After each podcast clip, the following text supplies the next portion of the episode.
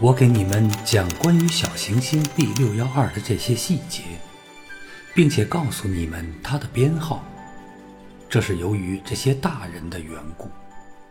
这些大人们就爱数目字。当你对大人们讲起你的一位新朋友时，他们从来不向你提出实质性的问题。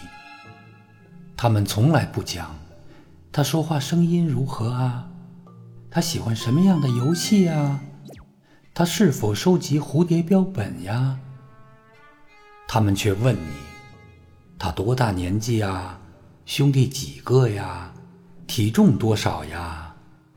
他父亲挣多少钱呀？他们以为这样才算了解朋友。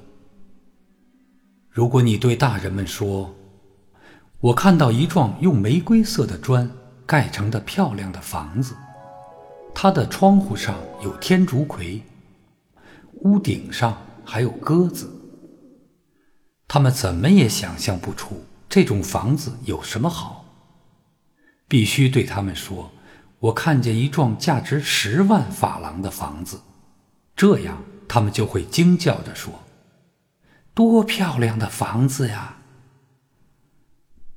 要是你对他们说，小王子存在的证据就是她非常漂亮，她爱笑，她想要一只羊，她想要一只小羊，这就证明她的存在。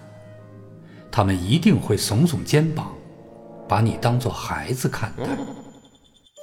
但是，如果你对他们说小王子来自的星球就是小行星 B 六幺二，